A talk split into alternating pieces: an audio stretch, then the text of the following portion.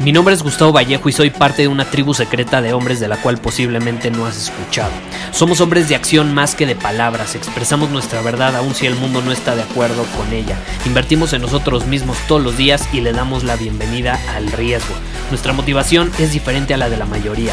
¿Por qué? Porque jugamos para ganar en lugar de jugar para no perder. Juntos estamos creando un nuevo imperio y nuestra más grande batalla es en contra del príncipe, la mediocridad y de los condicionamientos que la sociedad, los medios y la televisión han impuesto para quitarle a los hombres su poder personal. Si le preguntas a las personas normales, a la sociedad y a las escuelas, te dirán que estamos locos y que somos rebeldes. Y sí, tienen razón. Estamos locos, somos rebeldes, pensamos diferente y por eso el futuro nos pertenece. Somos hombres superiores y estos son nuestros secretos.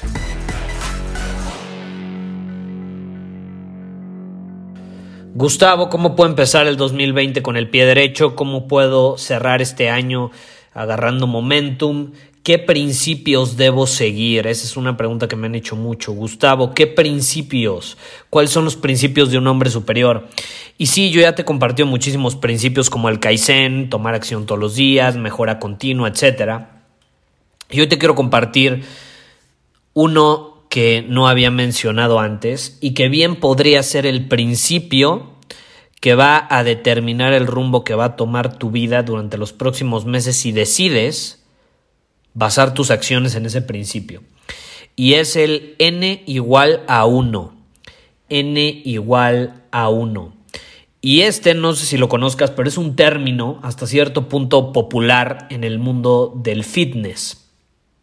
Obviamente tomaron prestado ese término de, de una palabra de ciencias, pero al final se refiere a una situación donde una persona es observada eh, con su desempeño o se observa cuál es el desempeño que tiene haciendo algo específico. Y no sé, a lo mejor tú me has escuchado en algunos otros episodios mencionarte, se llevó a cabo un estudio en la Universidad de Harvard, se llevó a cabo un estudio en la Universidad de Massachusetts, o eh, científicos de cierta universidad concluyeron eh, después de una investigación que eh, las personas pueden aumentar sus niveles de testosterona haciendo sprints, sprints de 100 metros, ¡pum! Vámonos, intensidad física. ¿No? Se pudo haber hecho un estudio sobre eso ahorita, obviamente. De hecho, eso sí está comprobado científicamente, pero bueno, ese es otro tema. Eh, a lo mejor me has escuchado muchas veces mencionar eso porque yo soy un amante de, las investigaciones y de, ese tipo de estudios.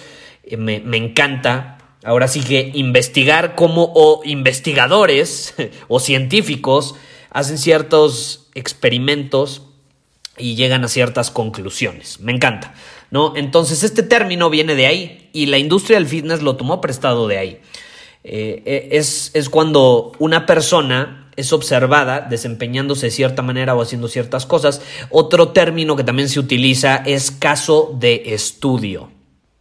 Por ejemplo, en nuestra comunidad de hombres superiores tenemos varios casos de estudio donde ciertos alumnos han implementado principios del hombre superior, como el, no sé, la voz superior, el lenguaje superior, el lenguaje corporal, y cómo a raíz de implementar esto obtienen resultados extraordinarios eh, y un cambio dramático en todas las áreas de su vida. ¿no? Ese es un caso estudio, por ejemplo.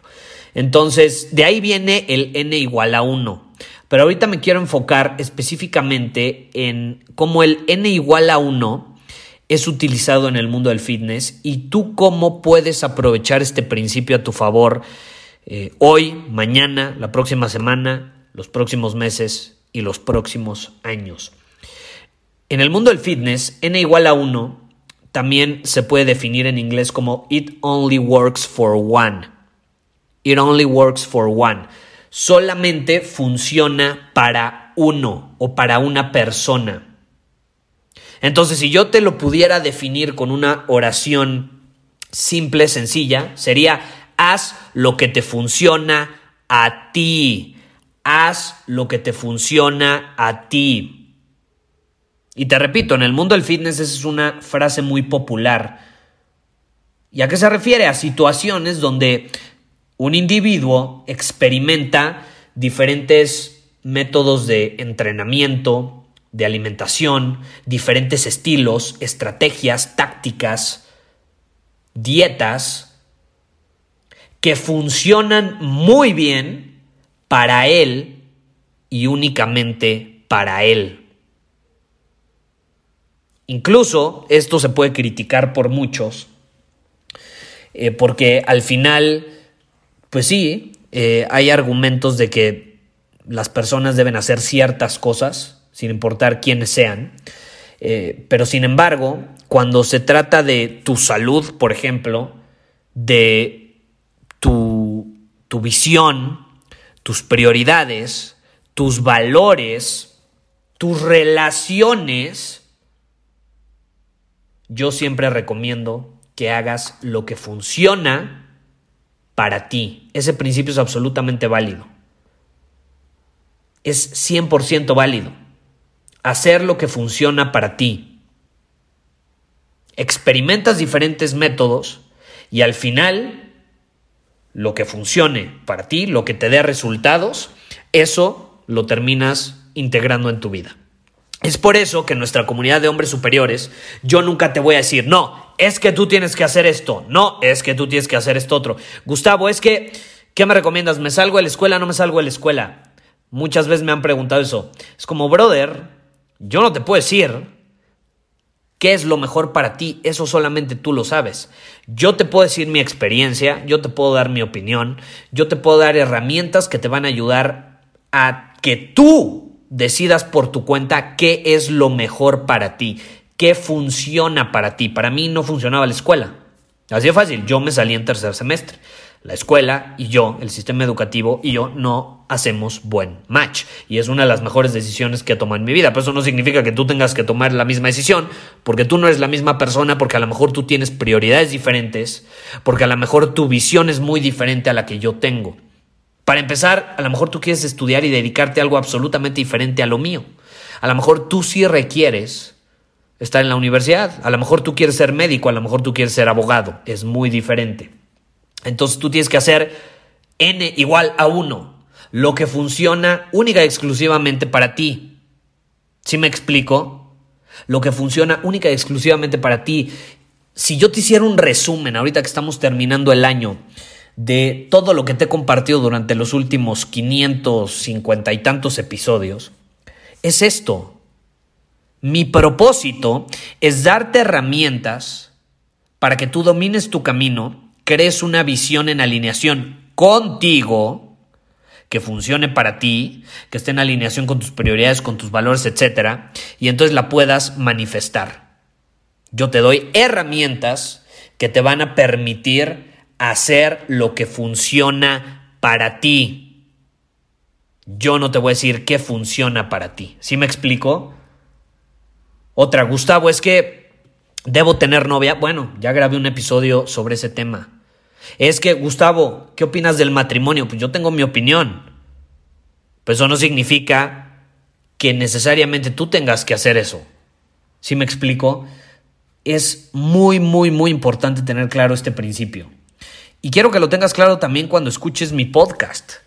Muchas veces no vas a estar de acuerdo con lo que te estoy diciendo. Muchas veces a lo mejor yo te comparto algo, una opinión, porque a mí me piden mi opinión y a veces la doy, muchas veces la doy, pero no significa que yo tenga razón, simplemente estoy dando mi opinión. Eh, y muchas veces a lo mejor esa opinión no va a estar en alineación con tu visión, con el hombre que tú quieres ser, y eso está bien. Eso está bien, ahí es donde entra tu libre albedrío y tu poder de decidir y de preguntarte, ¿esto está en alineación con mi visión o no está en alineación con mi visión? Ese es el punto al que quería llegar. Y algo muy importante de basar tus acciones y tu vida en este principio es que se requiere de la observación. Y yo siempre invito a las personas a observar, a observar a los demás sin juzgar. Yo soy un gran observador, todo el tiempo estoy observando. Estoy observando el comportamiento de otras personas, porque hacen lo que hacen, pero no juzgo. No juzgo porque entiendo que cada persona es un mundo diferente y tendrán sus motivos, impulsos y demás para actuar como están actuando. Pero a mí me gusta observar sin juzgar y cuando observo llego a conclusiones increíbles. y eso me permite también pensar estratégicamente más en alineación con lo que yo quiero y lo que es importante para mí. Pero más importante aún, no es observar a los demás, sino observarte a ti mismo. A ti mismo. Eso es importante. Eso es importante. Por ejemplo, volviendo al tema del fitness. Y esto lo aprendí de, un coach que tuve justamente en el mundo del fitness. Y es que eh, el proceso de entrenamiento, sí, requiere de lógica, requiere de ciencia, pero también requiere de una parte artística a la hora de aplicar los principios, las técnicas, las estrategias, las rutinas. Y cuando tú eres capaz de mezclar el arte con la ciencia, caray, explota una nueva habilidad. Explota una nueva habilidad increíble que te lleva a obtener resultados que muchas veces nunca imaginaste posibles. Ahora, ¿qué pasa? Si te vas a un extremo o te vas al otro, no vas a encontrar ese punto medio, acuérdate. Son como las dos polaridades. Yo siempre hablo de la polaridad e incluso en este principio y en este ejemplo del fitness, por ejemplo, se aplica perfectamente. Está la parte lógica, pero también está la parte ilógica, muchas veces hasta irracional, artística. Se necesita de ambos, integrar ambos para realmente encontrar un punto medio y obtener resultados extraordinarios. Si tú te vas a un extremo, por ejemplo, eh, inviertes demasiado tu ego en no, lo sé, en, una técnica, en alguna estrategia, no vas a poder eh, tener flexibilidad y la falta de flexibilidad muchas veces te lleva a tener pobres resultados. No si has visto una persona que es súper estricta con su dieta o con su rutina y de pronto se rompe, explota, ¿no? Demasiado exceso de, de, ser cuadrado y de la lógica y de un proceso lleva a que se rompa. Muchas veces se necesita esa flexibilidad, en eh, la parte artística, por ejemplo. ¿No? Ok, no voy a comer perfecto el día de hoy, pero ¿cómo puedo usar mi imaginación, el arte, como para alimentarme de una manera sana aprovechando lo que hay de comida en este instante en la cena de Navidad, ¿no? Es un ejemplo. Ahí estás usando la parte artística y la estás mezclando un poco con la lógica. Y estás creando un híbrido de ambos y estás obteniendo un buen resultado. ¿No? Entonces, demasiado arte eh, puede eh, terminar con la efectividad de un plan que tú tienes y puede llevarte a perder esa visión a largo plazo de tus metas, de tus objetivos Incluso no vas a poder medir esos objetivos porque para medirlos necesitas de lógica. Pero también demasiada lógica eh, puede eh, eliminar tu habilidad o puede privarte de tu habilidad de adaptación, de improvisación. ¿Cuántas personas no he conocido en mi vida que no son capaces de improvisar? No son capaces de, de optimizar algo que ya tienen. Tiene que ser tal cual lo tenían planeado, porque si no, no son capaces de adaptarse. No son capaces de adaptarse, no son capaces de improvisar. Entonces, ¿qué pasa? Te vuelves un esclavo de la metodología que estás siguiendo. Y de hecho, no puedes tomar una decisión por tu cuenta sin una autoridad, que generalmente esa autoridad es la que te enseñó esa metodología. Entonces tú vas al gimnasio, te ponen una rutina, y tú la haces y todo va bien, pero un día tu entrenador a lo mejor te dice, ¿sabes qué? No voy a poder ir al gimnasio, hazla tú hoy, te toca hacer pierna. Y si tú no tienes esa parte artística de tomar la parte lógica para tú crear tu propia rutina, después de haber aprendido los principios, a lo mejor científicos y demás, que te enseñó tu entrenador, o que tú identificaste por lo que él te ponía de rutina, eh, no vas a poder eh, tener esa flexibilidad de adaptación. Vas a depender de alguien más, de un método, de una autoridad. Eso es muy poderoso y eso es algo que yo aprendí en el mundo del fitness. No tienes una idea todo lo que puedes aprender en el mundo del fitness, en el mundo de la salud, eh, que lo puedes adaptar a los negocios o viceversa. Son principios que aprendes en un área de tu vida, en las relaciones ni se diga. Esa capacidad de adaptación e improvisación es básica, ¿no? Demasiada lógica termina destruyendo relaciones. Yo siempre le digo a a los hombres que llegan y me dicen, es que no entiendo a mi pareja, es que en serio estoy demasiado estresado. Es como, güey, estás intentando racionalizar demasiado tu relación. ¿Por qué mejor no la disfrutas y por un día la vuelves algo irracional? ¿Por qué no la disfrutas, no te adaptas a cómo está la relación hoy en día, ¿por qué no improvisas? No optimizas y te dejas llevar por el momento. No todo tiene que ser perfecto, no todo tiene que ser como esperas en el momento que esperas, como tú quieres que sea. Estás siendo un esclavo de la lógica, ¿no? Te estás yendo a un extremo, no estás utilizando mucho esa parte creativa artística, que es esencial en cualquier relación, así como también en su momento la parte lógica racional. Toda relación enfrenta problemas y muchas veces para trascender problemas necesitamos usar la lógica. Pero hay que integrar los dos para llegar a un nivel ahora sí que superior. Ahora, si nos vamos otra vez al tema del entrenamiento, por ejemplo, del gimnasio, si tú quieres saber cómo entrenar, si quieres aprender a entrenar, muchas veces por tu cuenta, tienes que saber cuáles son las métricas que importan. Y este, por ejemplo, es un principio que yo saqué del tema de los negocios. Yo eh, no lo sé. Eh, voy a sacar al mercado un nuevo programa y tengo que conocer mis números, tengo que saber cuáles son las métricas a monitorear para determinar si ese nuevo programa tuvo un lanzamiento exitoso o no tuvo un lanzamiento exitoso. Y en el caso, por ejemplo, del gimnasio, y este ejemplo me gusta porque aplica todo. O sea, si tú te vas a una relación es lo mismo. Tienes que saber cuáles son las métricas que importan. Pero estas métricas hay algunas que son internas y hay otras que son externas. ¿Cuáles son las externas, por ejemplo, del gimnasio? Bueno, cuántas repeticiones haces, el peso con el que haces esas repeticiones, son como cosas muy obvias que tú puedes mantener un tracking de. Eh, ponerte un objetivo de cargar cierto peso es una buena manera de, mejorar. De llevar tu desempeño a otro nivel. Eh, e incluso eso te permite hacer como eh, un, ¿cómo, se dice en español? En inglés es reverse engineer. O sea, como que ver, ver la situación desde el final en lugar desde el inicio eh, y eso te permite sacar mejores conclusiones. Ahora, ¿cuáles serían, por ejemplo, las métricas internas? Adivina qué. Generalmente, las métricas internas son basadas en el feedback. En este caso, tú vas a obtener un feedback de tu cuerpo. ¿Cómo se sienten tus músculos? ¿Cómo se sienten tus articulaciones? ¿Cómo se mueve tu cuerpo? ¿Está tenso? ¿No está tenso? ¿Es flexible? ¿No está flexible? Tus niveles de energía, cómo están cuando sales del gimnasio, cómo te sientes al siguiente día.